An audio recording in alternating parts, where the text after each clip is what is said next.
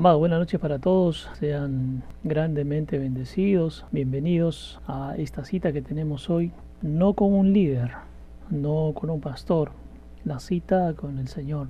Esta cita diaria que es parte de nuestra vida. En ese aprender a depender del Dios en todo tiempo y en todo momento. Cuando hemos aprendido a romper con las ligazones emocionales, sentimentales, para tener ahora una ligadura pero espiritual una ligadura de vida, una ligadura que nos enseña la manera correcta, perfecta de caminar, sin dejar de caminar ahora en estos tiempos en lo natural, pero teniendo claro en nuestra mente, en nuestro corazón, en nuestra conciencia, que nuestro caminar sobre todo es espiritual. Son tiempos, siempre decimos, cuando nos encontramos son tiempos preciosos y realmente son tiempos preciosos tiempos en que el Señor manifiesta de su amor, de su misericordia, de su bondad, tiempo en que vamos entendiendo de una manera distinta y genuina, digo yo, me gusta usar este término, y genuina, de las cosas de Dios para nuestra vida. Concéntrate, métete y fíjate en las cosas del reino. Que tu primera búsqueda sea siempre cada día buscar del reino de Dios, no lo natural. Lo natural puede suplirse en cualquier situación, en cualquier momento, un hecho, un evento, un contexto, se puede suplir y no solamente depende de un día, pueden ser todos los días. Así que, mis amados, esto hay que tenerlo claro. Hay cosas que son prioridad en nuestra vida y la prioridad cuando entendemos de las cosas de Dios es esto justamente, el caminar con el Señor. Yo les decía, tiempos preciosos. Sé que en la vida de cada uno de ustedes y cada momento y cada instante el Señor viene mostrando de su amor, de su poder, a tal punto que no nos distraemos en cosas que no tienen sentido para perder entonces esta hilación con el Señor, este hilo conductor hacia lo sobrenatural. Esto es Dios, este es Dios, esto que puede hacerlo. Y amados, como dice la palabra, a veces ya no es necesario pedirlo, porque el Señor sabe tus necesidades, el Señor comprende lo que, lo que tú tienes que hacer. Y entonces dice, tú tranquilo, o tranquila, sigue moviéndote en lo mío, no te distraigas, no permitas que el mundo y las cosas te distraigan, sigue metiéndote porque yo me encargo de tus asuntos. Y hoy puedo decir, amados, esto que hablamos, enseñamos, es real, es genuino.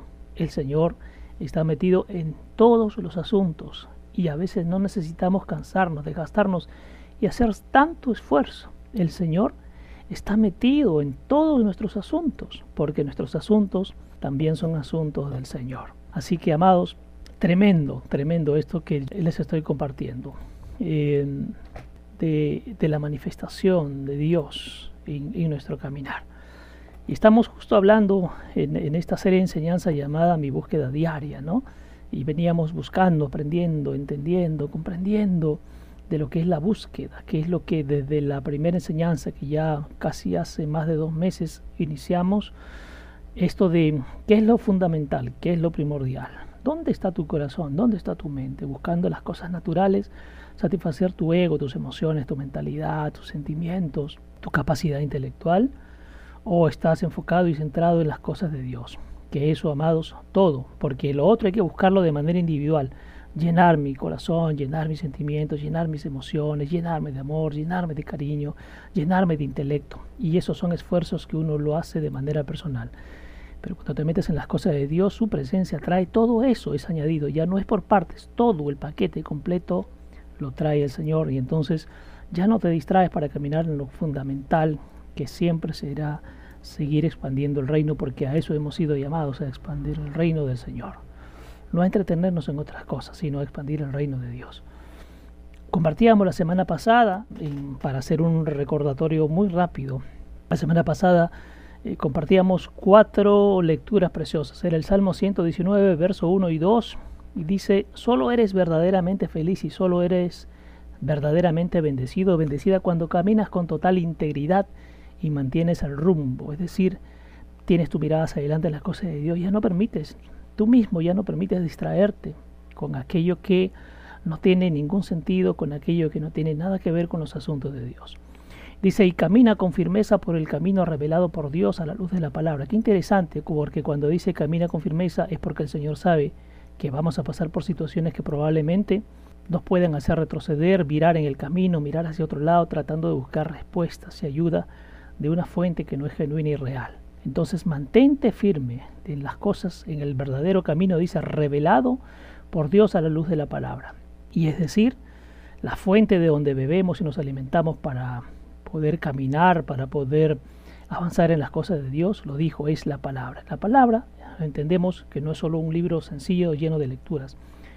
Si vamos a Juan, Juan dice que el verbo estaba con Dios, el verbo era Dios y el verbo se hizo carne. El verbo, que es la palabra, mis amados, a través de la Biblia, en cualquiera de sus versiones, es el propio Jesucristo hablando, pero hay que entenderlo, porque si no lo podemos ver como un libro cualquiera. El otro día compartía en la institución donde laboro una familia que se presentaba a una evaluación y decía, claro que somos creyentes porque tenemos una, libra, una Biblia preciosa en el medio de nuestra sala. Me compartían esta pareja de esposos que el papá se encontraba en una provincia, la mamá que en Lima, y tenemos una Biblia preciosa, entonces somos creyentes y cada día vamos moviendo las páginas. Ah, qué interesante, les decía yo. ¿Y qué hace con la Biblia? Nada, prendemos una velita al costado de la Biblia y sabemos que Dios está con nosotros allí en la Biblia. Pero se da un tiempo para leer lo que cada día... Ah, no, no. Nosotros sabemos porque nos han enseñado que si abres la Biblia en el medio de tu sala y prendes una vela, eso es suficiente. Miren, amados, qué tremendo cuando, cuando la gente ignora que el sentido no es abrir la Biblia, pero si no la leo, ¿qué entonces qué estoy llevándome? Entonces, ¿qué estoy aprendiendo? ¿Cómo se me va a revelar la palabra si no tengo ese momento de intimidad para leer y tratar no solo de leer, porque leer lo hace cualquiera, sino qué estoy tratando de comprender? Le digo a Dios que me revele a través de esa lectura qué está trayendo en ese momento para mi vida. Esto es fundamental. Continúo leyendo, dice, y qué gozo abruma, qué bendición a todo el que sigue los caminos de Dios. Amados, los hijos de Dios somos bendecidos. En momentos muy buenos y aún en momentos complicados y difíciles no dudamos de la presencia de Dios. Entonces todo tiempo para los hijos es de bendición. Por eso les decía yo, independientemente de la situación, independientemente de las personas o las cosas que están a nuestro alrededor. Dice aquellos que siguen sus caminos y siguen sus instrucciones, aquellos que lo buscan con la pasión de su corazón, que es fundamental. Pero ojo, no es un corazón emocionado, no es un corazón lleno de sentimientos y que si lloro más es que amo más a Dios. No, no, no, porque entendemos y nos ha revelado el Espíritu que el corazón tiene que ver con entendimiento, con capacidad, con mentalidad, con romper con lo viejo para que venga lo nuevo. Por eso dice con pasión de tu corazón, es decir, con entendimiento y con convicción, no con emociones. No se trata de eso. Dice que hacen todo lo posible por encontrarlo. Habla también de nuestra búsqueda diaria. Cada mañana, cada tiempo, cada espacio, cada momento debe ser aprovechado para buscar constantemente a Dios. Y esto no significa ser religiosos, sino no significa ser fanáticos, significa tener entendimiento. Porque en el manual de la vida, que es la palabra o en la Biblia, o en las Sagradas Escrituras, como ustedes quieran llamarle, ahí está, amados, claro como Dios quiere la forma de vida para nosotros. Cuando caminamos de esa manera, sin buscar la añadidura, esta viene automáticamente porque a Dios le place hacerlo de esta manera. Luego buscábamos y leíamos el Salmo 119, también allí en el verso 45. Dice, y caminaré contigo en completa libertad a través de amplios espacios abiertos. Esto es precioso, la libertad. Los que vivimos en las cosas de Dios no estamos atados, no estamos encadenados a nada ni a nadie, mis amados tenemos libertad porque Dios ha venido a traernos libertad. Pero una libertad que no significa hacer lo que yo desee en mi vida. La libertad tiene que ver con ruptura de tu pensamiento, con ruptura de tus esquemas, para salir de ese eh, cuadrado donde nos han metido a través de tradiciones, a través de experiencias de generaciones que se han transmitido y a veces sin comprender lo que significa esto. La verdadera libertad viene cuando conocemos, cuando entendemos lo que Jesucristo trae para nuestra vida. Por eso dice por amplios espacios abiertos. Los hijos no nos limitamos a situaciones, no nos limitamos a lo que ya está establecido. La tradición manda así. Eso es para otros, pero para los hijos la tradición se rompe porque solamente tenemos una verdad y ese nombre es Jesucristo. Todo lo demás ha pasado para nuestra vida a un segundo plano.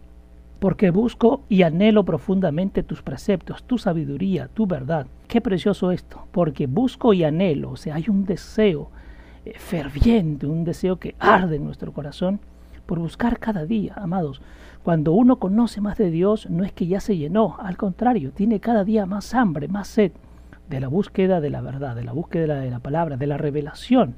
La revelación tiene un nombre. Antes hablábamos de las promesas de Dios, pero hoy decimos que ya vivimos, caminamos sobre las promesas porque la promesa fue revelada y su nombre es Jesucristo. Entonces ya no podemos vivir de las promesas, es decir, algún día será, sino que ya cogemos esa promesa y hoy se da, es decir, ya se ha manifestado. Ahora tenemos que comenzar a caminar dentro de lo que ha sido revelado. Proverbios 8:17 nos decía, mostraré mi amor a quienes me aman apasionadamente. Qué precioso. Es decir, amados, esto nos rompía el esquema. Dice que mostraré mi amor a los que me aman apasionadamente. ¿Y aquellos que no le aman entonces? Dice, porque muy temprano y diligentemente buscarán y buscarán continuamente hasta que me encuentren. Y referíamos que no estaba esto de tempranamente, si bien es importante levantarnos temprano, porque así lo hacía Jesús, el tempranamente tiene que ver con buscarlo en todo tiempo. No espero que pase el tiempo, no espero que pasen unos años. Tomo la decisión de buscarlo ahora, independientemente de la edad y condición en la que me encuentre. Si realmente hay un corazón rendido, lo buscará de manera diligente, es decir, con convicción y de manera constante. Y aquellos que lo hagan así me buscarán y me buscarán continuamente hasta que me encuentren.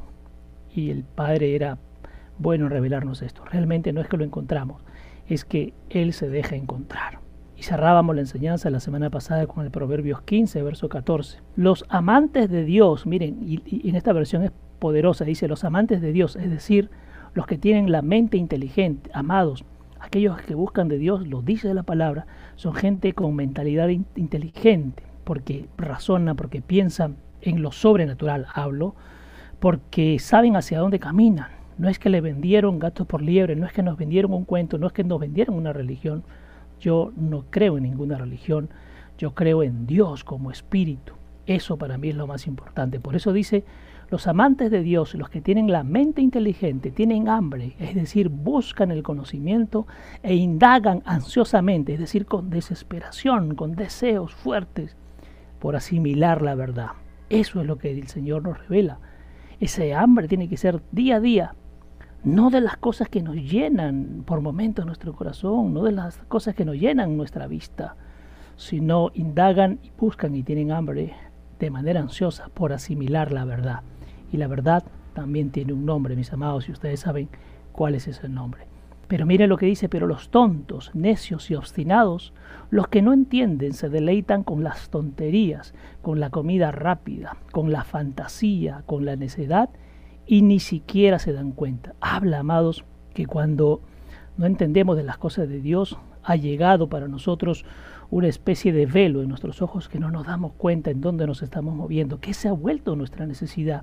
Hay gente desesperada por el dinero, gente desesperada por su familia, gente desesperada por el trabajo, gente desesperada por situaciones. Es que son tan necios y tontos, dice esta versión, que no han entendido que si me buscarán a mí, entonces toda la añadidura que además nos corresponde, nos llegaría, mis amados.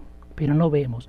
Por eso dice aquí, tienen un corazón necio, obstinado y tonto, no entienden y se deleitan con las tonterías, dice mi versión. Yo los reto a que busquen allí la versión, el mensaje, la versión, la pasión, para que vean que no es algo que yo invento. Está escrito en la palabra. Saben que esos son versiones americanas, que son tan directas y tan fuertes que a muchos los puede golpear.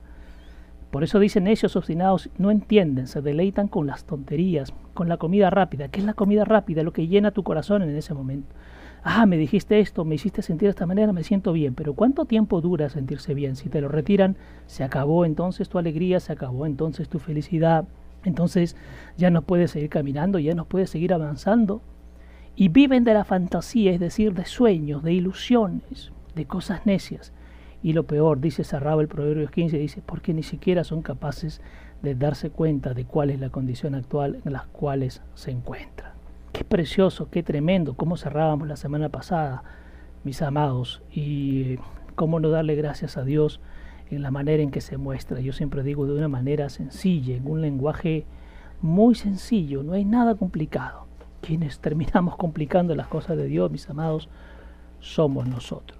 Somos nosotros. Como dice esta versión, por nuestra necedad, por nuestra obstinación, yo añadiría ahí porque todavía seguimos moviéndonos por nuestros deseos, por nuestros anhelos personales, no llevados a la luz de la palabra, porque considero que puedo transformar a gente, a personas y situaciones con mis fuerzas, pero termino agotado, cansado, a veces exaltado, deprimido, enojado, triste, rabioso, furioso y no encontré absolutamente ningún resultado. Qué precioso. Estamos en esta serie, mi búsqueda diaria, la cual yo de manera personal, yo sé que ustedes también allí Agradecemos al Señor porque esta, esta serie que hemos traído yo la veo mm, en la explicación, en la manera en que el Señor la revela, muy sencilla, muy sencilla, pero muy profunda para poder entender. Y desde que empezó esta enseñanza decíamos, vamos a caminar desde la sombra para entender cómo el Señor ya se movía ahí y había puesto que la búsqueda, aún en lo antiguo, en la sombra, era diaria. Luego viene el Señor Jesucristo y rompe con las tinieblas para traer la luz a aquellos que entienden, lo buscan y lo anhelan en su corazón, un corazón con entendimiento, repito, no con emoción. Y nos sigue moviendo por lo nuevo también.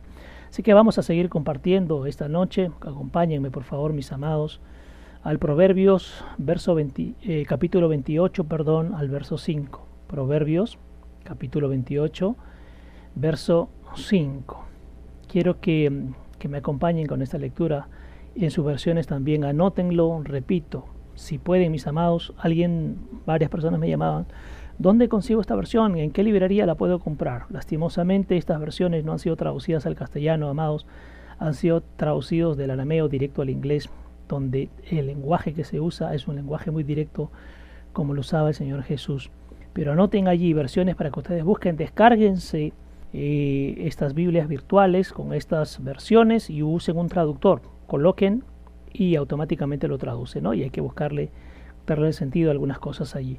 Busquen allí, descárguense la versión amplificada, descárguense la versión El mensaje, que es uno de los más directos y yo diría crudos, por la manera tan asertiva de decir las cosas, y también la versión La Pasión. Hay otras tantas versiones americanas también, mis amados.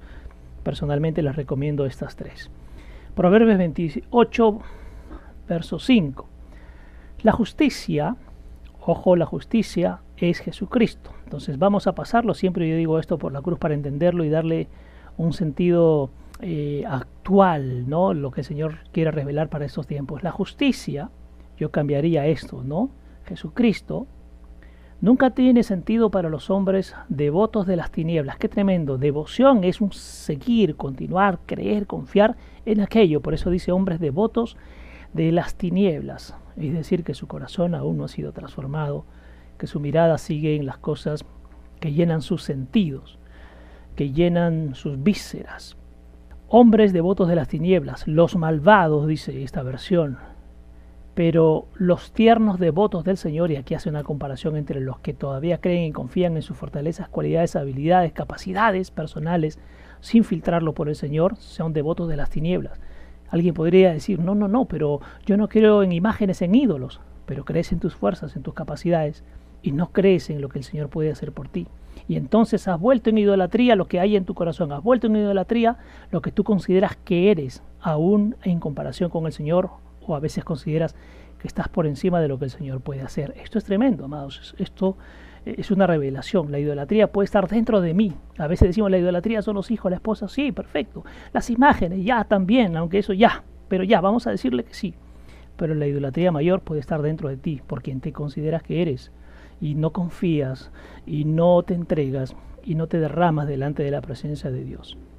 Y aquí viene la contraparte, pero los tiernos, miren qué precioso, porque le añade este término, los tiernos. ¿Qué es la ternura, mis amados? Tiene que ver con la docilidad, tiene que ver con el dejarse guiar, con el dejarse enseñar. La ternura tiene que ver con la demostración genuina, auténtica, real, verídica del amor que yo tengo hacia Dios. Pero los tiernos devotos del Señor pueden entender la justicia, o yo cambiaría, pueden entender al Señor Jesucristo perfectamente. Condición del corazón, cuando hablamos de la ternura, claro que sí, estamos hablando de la condición del corazón. La ternura es, tengo amplitud para recibir, para buscar de Dios, para buscar entenderlo, comprenderlo, para añorarlo, para buscarlo, para creerle, para confiar, para derramarme delante de Él, para desprenderme de lo que hay de mí. Por eso dice, estos devotos del Señor pueden entender Ojo, recuerden cuando explicábamos esto de entender y comprender la diferencia. Entender, es decir, sí, pues lo voy asimilando para que entre en mí. Todavía aquí no habla de comprender, que es llevarlo a la acción. Acá se está diciendo, los tiernos devotos, lo que tienen apertura de su corazón, por ende de su mente, entonces entenderán, entrará en su corazón y entrará en su mentalidad la justicia, es decir, Jesucristo entrará y lo pueden entender perfectamente, no dice a medias, sino dice perfectamente, plenamente. Qué tremendo lo que dice aquí al final, porque lo conocen por dentro y por fuera. Qué precioso, porque lo conocen por dentro, es decir, sabes quién habita dentro de ti, y lo conoces por fuera, porque manifiestas a Jesucristo, manifiestas al Cristo cada día con tus acciones, con tu caminar, con tu pensar, con tu con tu actuar, con las decisiones que tomas. Esto es precioso. La diferencia entre los devotos aún de su condición humana, natural, no subida a la cruz, y los devotos de la justicia, es decir, los devotos de Jesús, de Jesucristo, del Cristo, quienes además lo entienden perfectamente. No cuestionan ya nada, porque saben quién está dentro porque lo conocen, dice aquí, qué precioso. Yo no puedo ser devoto del Señor, ojo, no devoto como, como, como lo hacen la, la, religión, ¿no? Devoto de esto. No, no, devoto, ojo, devoto tiene que ver con confiar, con creer, con esperar, con entregarse.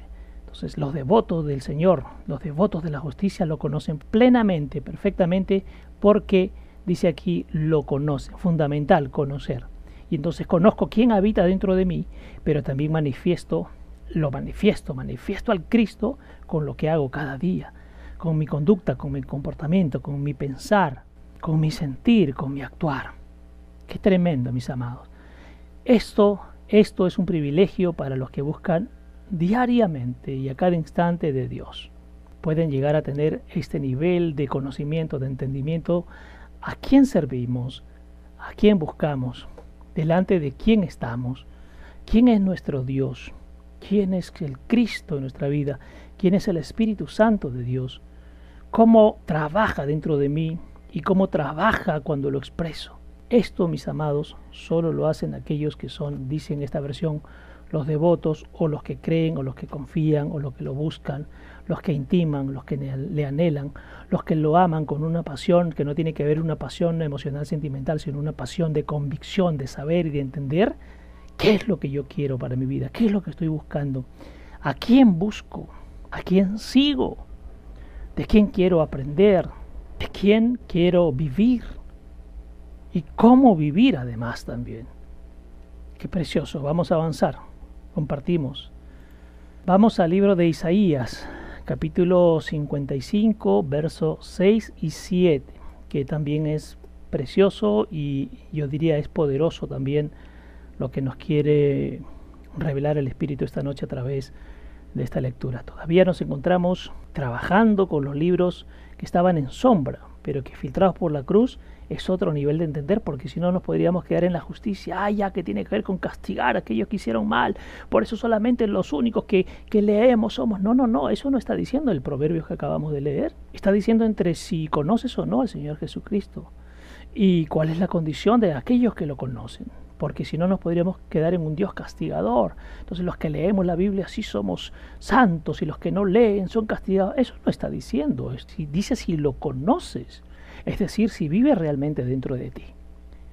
Vamos a Isaías 55, versos 6 y verso 7, mis amados.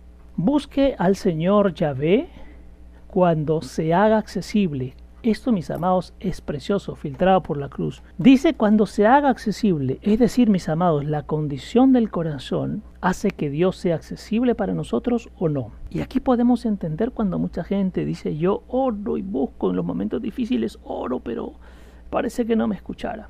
Hace poco compartía con una profesora de la institución que perdió a su padre hace unos meses. Tuve una entrevista personal con ella y durante la entrevista, apenas empezó la entrevista, yo decía, es el Espíritu Santo, tú tomas el control. Mis amados, apenas la saludé, le dije, hola por su nombre, ¿cómo estás? Comenzó a llorar de manera automática. Dije, este es el Espíritu moviéndose. ¿Por qué lloras? Fue la pregunta. Y yo diría el pretexto para lo que venía después por mi papá, por, porque falleció y entonces aún eh, no lo comprendo, ¿cómo me pudo haber pasado a mí? La pregunta automática fue, ¿estás enojada con Dios? Amados, eso acrecentó su, su llanto, su lágrima para decirme finalmente, sí, estoy muy enfadada con Dios porque yo le dije, ¿cómo es posible que esto me ocurra a mí? Yo que oro, que rezo, yo que abro mi Biblia también en mi casa. Entonces, ¿cómo es posible? Amados, había que trabajar con esta mujer para entender cuáles eran los propósitos de Dios en ese evento, en ese hecho, tanto como en el papá como con ella, mis amados. Tremendo, porque cuando no entendemos cuando no hay ese acceso a las cosas de Dios. Pareciera que sí, pareciera que estábamos cerca, porque de repente vivimos con nuestros ritos, haciendo las cosas que nos han enseñado y nos han transmitido, pero acá la palabra es clara, dice, busca al Señor cuando se haga accesible. Pero esta accesibilidad no es porque Él no quiera mostrarte, esta accesibilidad es porque tu corazón no ha sido transformado, es tu propio corazón y tu propia mentalidad que no te hace accesible a las cosas de Dios, porque Dios es accesible en todo tiempo. Por eso yo digo, qué interesante, mis amados, es filtrar esto por la cruz, porque si lo leemos de manera literal, pareciera que es un Dios que se esconde y que no quiere saber nada de mí, pero es la condición de nuestro corazón. Dice aquí, mientras está aquí para ser encontrado, qué precioso con lo que acabamos de compartir de la semana pasada, mientras pueda ser encontrado, es decir, se deja hallar, mis amados. Llámalo, órale, cuando sientas que está cerca. Qué precioso esto. Los impíos y malvados deben abandonar sus caminos de vida. Qué tremendo. Me hace acordar a un, parece un, a un club social espiritual que, que hay, ¿no? Los impíos y malvados deben abandonar sus caminos de vida. Qué interesante abandonar, dejar atrás, renunciar a la manera en que vivo, la manera en que considero, la manera en que pienso, la manera en que creo. Porque dice aquí, yo lo entiendo así, mis amados. Si tú no renuncias a eso, entonces tú mismo haces que Dios no sea accesible. Tú mismo entonces no lo vas a poder encontrar, porque Dios está allí para dejarse encontrar, lo acabamos de compartir. Pero por eso dice aquí, llámale, órale, cuando sientas que está cerca. Pero esta condición es fundamental. Los impíos y malvados tienen que abandonar sus caminos de vida, las formas en que hoy viven. Y los pecadores necesitan desterrar todo pensamiento malo. Miren qué precioso, mis amados. Pensamiento tiene que ver con fortaleza, tiene que ver con paradigmas que traigo en mi cabecita, ¿no? Amados, ¿qué significa la corona de la cabeza de Jesús? Para muchos es, no, es la corona porque Él es el rey de los judíos. No, mi amados, esa corona significa, filtrado por la cruz, que tiene que rompernos, así como con Él ocurrió, tienen que rompernos la palabra, nuestros esquemas que traemos por tradiciones, que traemos, mis amados, por generaciones. Por eso dice aquí, abandonen sus caminos de vida como hasta ahora lo están haciendo. Y los que han pecado necesitan desterrar. Ojo, no los está condenando. Dice, necesitan desterrar. O sea, tomen la decisión de arrancar de ustedes, ¿correcto? Todo pensamiento malo. Su forma de pensar, que es fundamental si yo creo en Dios, yo busco de Dios, pero no sé, a veces creo que es mi trabajo, yo todo me lo merezco porque me esfuerzo, es mi trabajo, tengo dinero porque gracias a mí, ¿no? No, mis amados, hay que romper ese esquema porque todo lo que tienes, ¿quién te lo ha dado? Porque si tú consideras, mi amado y mi amada, que es con tu esfuerzo, ¿qué pasa si la muerte te visitará hoy por la noche? ¿Con tu esfuerzo podrás decirle no? ¿Me llevo mis cosas? Todo lo que me he ganado es gracias a mí, así que me lo llevo. No podemos. Dice la palabra, Job, desnudos vinimos y desnudos nos iremos. Pero importante, amado, romper con los paradigmas y esquemas que traemos en nuestra cabecita. Desterrarlo, sacarlo de, arrancarlo. Si está enraizado, porque habla acá de enraizado, tenemos que arrancar la raíz, cortar de raíz. Yo no puedo cortar el tronco porque la raíz sigue aún debajo de la tierra y bastará que le eche nuevamente un poco de agua para que vuelva a reverdecer y volverá a crecer. Se necesita cortar de raíz. Que vuelvan a Yahvé, que vuelvan, es decir, estuvieron un tiempo, caminaron sus propios caminos y aquí el Señor dice que vuelvan, los está invitando, qué precioso, por eso digo es un Dios que siempre está ahí lleno de amor, que vuelvan a Yahvé y experimentarán su misericordia compasiva. Por eso digo, hay gente que te muestra siempre un Dios castigador. Hay gente que enseña, cuidado, ah, si estás enfermo es porque esto has hecho mal, y si tu hijo, tu hija le pasa, ah, es por cuidado, amados, porque estamos hablando de un Dios malo y castigador. Y entonces, ¿a quién le creo? ¿Lo que me dice un líder o lo que dice la palabra? Si la palabra dice vuelvan y experimenten su misericordia compasiva, entonces tenemos la fe y la esperanza que nos hemos equivocado, pero si tomamos conciencia de que Dios está allí para levantarnos, para restaurarnos, para redimirnos, para limpiarnos, para purificarnos, entonces tomo la decisión, porque estoy abandonando los caminos viejos, antiguos, malos, porque estoy desterrando, es decir, arrancando de mí mis pensamientos equivocados para volver a la misericordia de Dios. Y aquí lo confirma y dice, sí, que vuelvan a Dios, porque derramará sobre ellos su perdón abundante. Entonces, mis amados, Basta de seguir escuchando un Dios que castiga y que lo que te pasa es porque te lo mereces. Dios te ha castigado. Eso no es, mis amados, porque tenemos un Dios que dice derramará sobre aquel que se arrepiente y vuelve y lo busca un perdón abundante, es decir, un perdón que te limpia de todo lo antiguo, de todo lo pasado, para volver a caminar en luz, que se vuelve en algo fundamental para nosotros. Es precioso cuando lo filtramos. Por eso digo, qué importante filtrar. Lo del antiguo sirve, mis amados. Claro que sí, hay riqueza en esa enseñanza, pero filtrada por la cruz. Yo no puedo aplicar ese Isaías desde lo antiguo, porque entonces parece un versículo duro, difícil. Uy, ya no tengo la posibilidad. No, hay que filtrarlo por la cruz, que significa por el amor de Dios, para que el amor nos enseñe y nos muestre lo que aún en lo antiguo el Padre quería hacer, porque el amor de Dios no es que haya cambiado, es decir, antes era malo y ahora es bueno, antes nos odiaba y ahora nos ama. Dios es desde el principio un Dios de amor. ¿Qué es lo que ha pasado, mis amados? Que no ha habido la revelación correcta, la enseñanza correcta, y entonces consideramos que, y yo he hablado con mucha gente que me dice, pastor, estoy enfermo enferma, me pasa esto, y estoy en ruina porque yo me lo merezco, pastor, he hecho las cosas mal, yo creo que Dios eh, me está haciendo pasar este proceso y me está castigando. Amados, qué tremendo cuando hay ese pensamiento, esa mentalidad incrustada. Por eso dice, destierra esos pensamientos, esa manera de pensar, tiene que ser arrancada de ti. Vamos a continuar, mis amados. Vamos a continuar. Acompáñenme al libro de Amós. Amós capítulo 5, verso 4 y 5. Amós capítulo 5, verso 4 y 5. Precioso. Así dice el Señor. Qué tremendo. Esto es una declaración, mis amados. Así dice el Señor. Búscame con diligencia. Con diligencia es con convicción, con deseo, con fervor, con anhelo constante de querer hacer las cosas, con decisión de saber qué es lo que estoy persiguiendo, qué es lo que estoy buscando, qué es lo que quiero hallar, qué es lo que quiero encontrar. Búscame con diligencia y considérame, qué precioso, y considérame más esencial que la comida para que puedas vivir. Qué precioso. Amados, esto es interesante.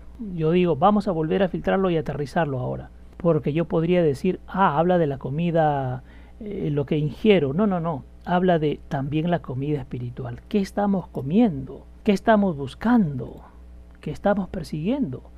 Búscame con convicción. Yo diría la palabra inteligencia le añadiría búscame, perdón, diligencia le añadiría la palabra inteligencia.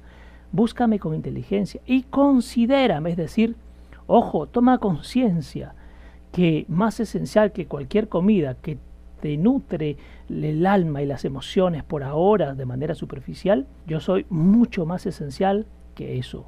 Yo soy mucho más fundamental que eso. Yo soy principal ante eso que tú estás buscando. Miren qué interesante esto. No pierdas el tiempo en esos santuarios de Betel para adorar al becerro de oro. Habla de idolatría, mis amados. Ojo, no proyectemos. Mucha gente dice, yo ya no soy idólatra ya porque ya no, ya no creo en imágenes. No, no, no, no, no porque a veces estamos centrando nuestra confianza en la esposa, en la esposa, en los hijos, en los padres, en el dinero, en el trabajo, o en mis capacidades y fortalezas.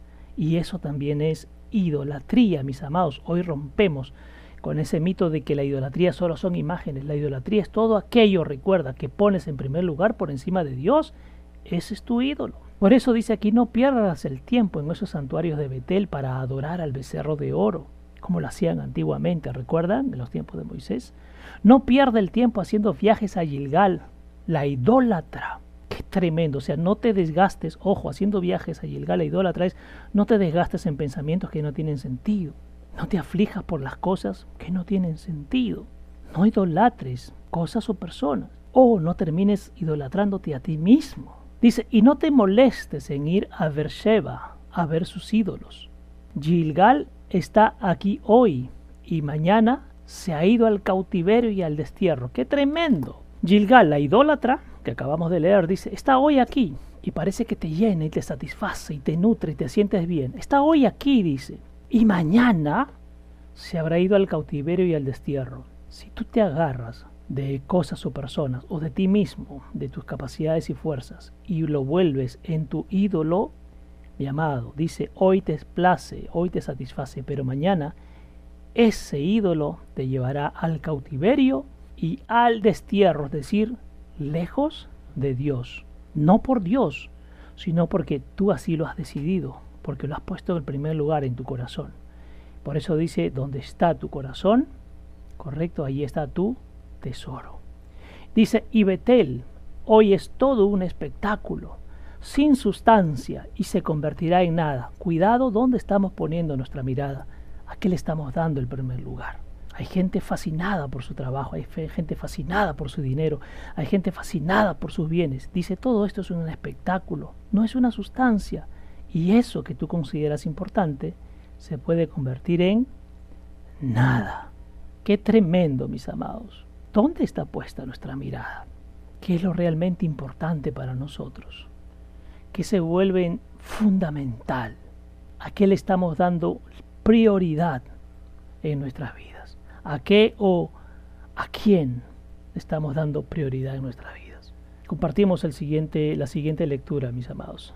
Vamos a dejar el antiguo, lo que estaba en sombra, para traer ahora lecturas desde la luz. Si es que está filtrado por la cruz, es luz, porque puede ser del nuevo pacto, pero si no ha sido filtrado, todavía puede seguir siendo tinieblas, mis amados.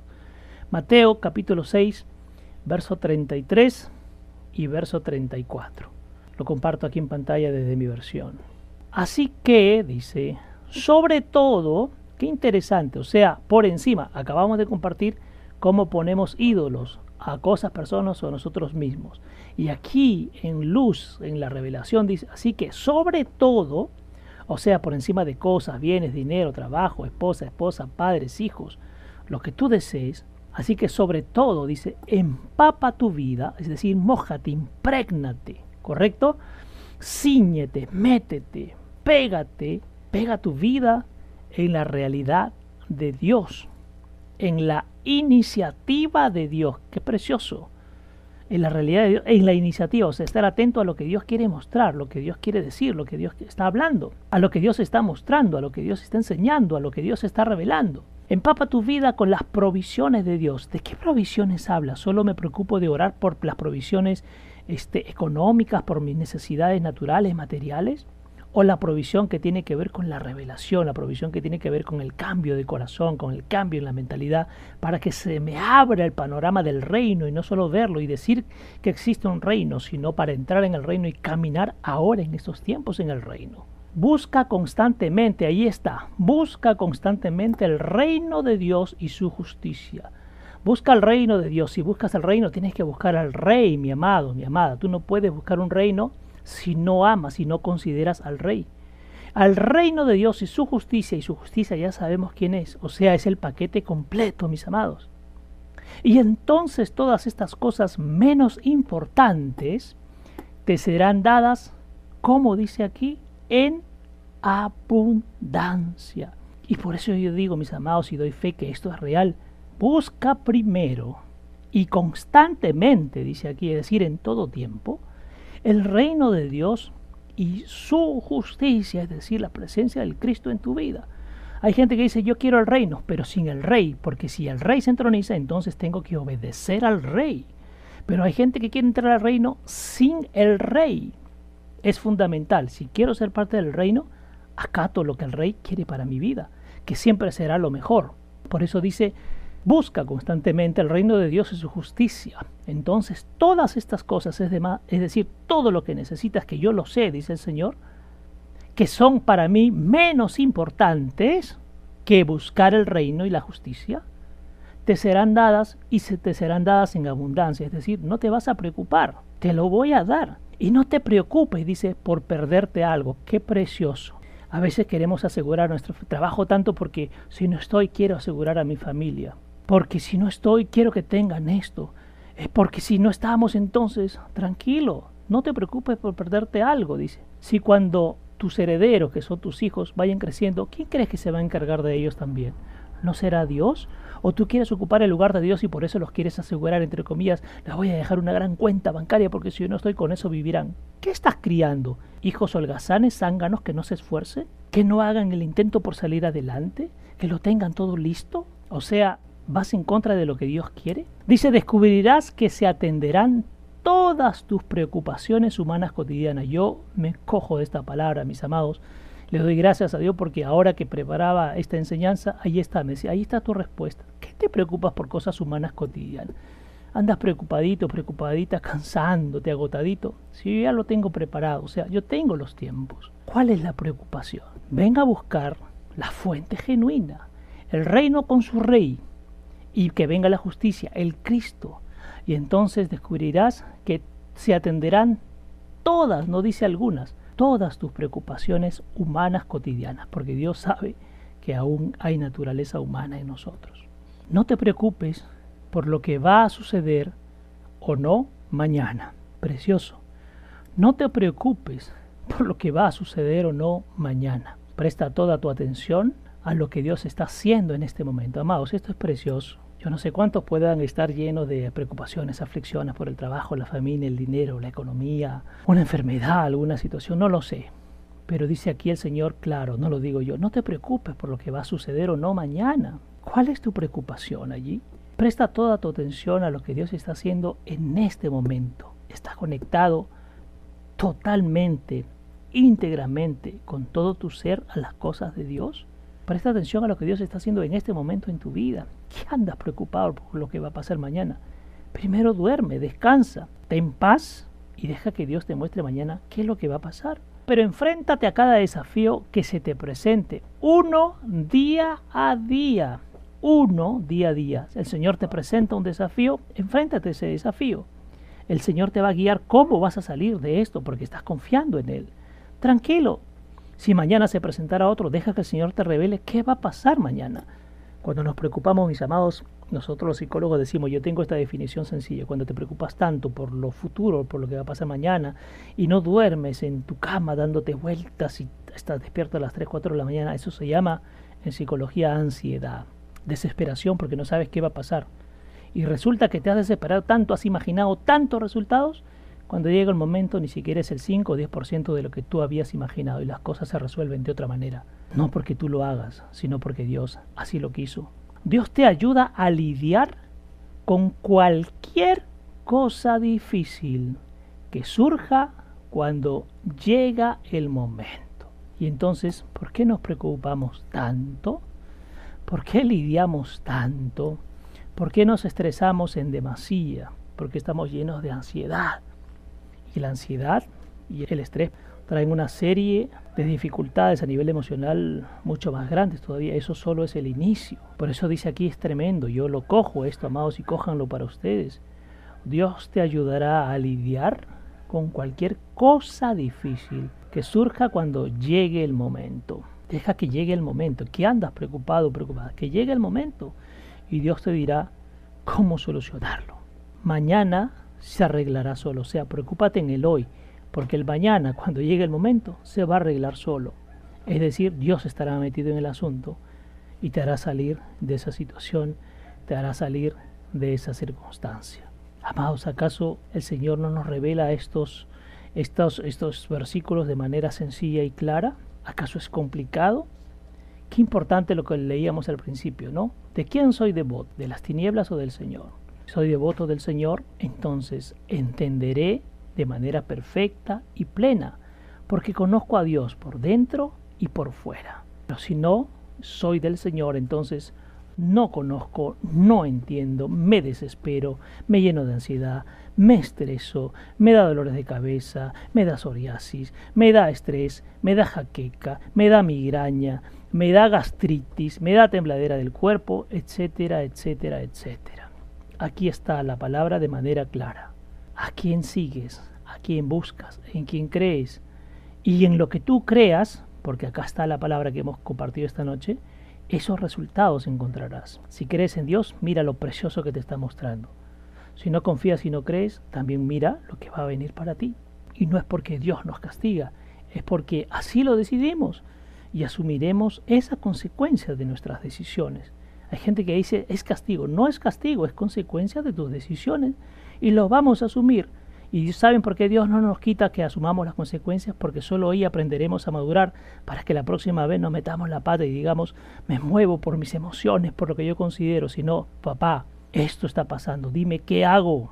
Cuando asumimos consecuencias, amados, no es castigo. Dios nos está procesando, Dios nos está llevando a madurar, Dios nos está enseñando para que aprendamos a corregir, porque si nos librara de esas consecuencias, ¿cómo aprendemos? Es como los papás sobreprotectores. Mi hijo se va a caer, yo caigo por él. No vayas a meter los deditos en el enchufe porque te va a pasar corriente, así que meto yo. Papás que dicen, que me pase todo a mí, que no le pase nada a mi hijo. Qué malos papás, porque no los dejan experimentar, aprender y madurar. Si hiciste eso, perfecto, estas son las consecuencias. No para tu mal, es para que aprendas. Sino, ¿cuándo maduramos, mis amados? ¿Cuándo aprendemos? Qué tremendo, qué precioso lo que hoy nos permite compartir el Señor de una manera tan sencilla, mis amados, sin complicarnos y que la revelación fluya, mis amados, en la vida de cada uno de nosotros. Bien, amado, vamos a llegar hasta aquí por hoy, eh, pidiéndole al Padre que los guarde, los bendiga, los multiplique, cuide su corazón sobre todas las cosas, que es lo más importante. Un abrazo para todos mis amados, sean muy bendecidos. Bye.